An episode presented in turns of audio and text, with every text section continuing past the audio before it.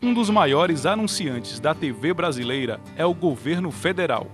Em 2015, empresas públicas como a Caixa Econômica, Banco do Brasil e Petrobras juntas investiram 4 bilhões e 200 milhões de reais em propaganda televisiva.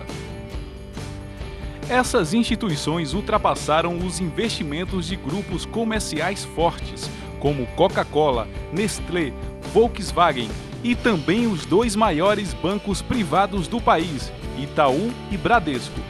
O anúncio do poder público devido à origem dos recursos não pode seguir a mesma lógica das corporações privadas, mas sim promover a regionalização das ações de comunicação.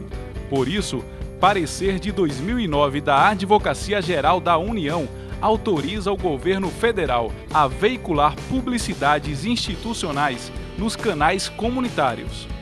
Essas emissoras são a voz de diversos setores da sociedade civil organizada, tais como associações de bairros e comerciais, comunidades árabe, judaica, italiana, portuguesa, japonesa, dentre outras, movimentos sociais e minorias, sindicatos de trabalhadores e patronais de inúmeras categorias, como industriais, engenheiros, economistas, funcionários públicos, advogados, só para citar algumas.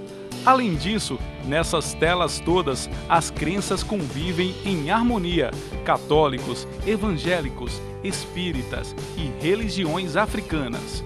Se você é gestor público e anuncia em emissoras de TVs comunitárias, parabéns, está cumprindo a função social do Estado. Se não anuncia, nunca é tarde para começar. Verba pública para veículos de comunicação pública não é esmola, mas justiça social. Uma campanha da ABCCom, Associação Brasileira de Canais Comunitários.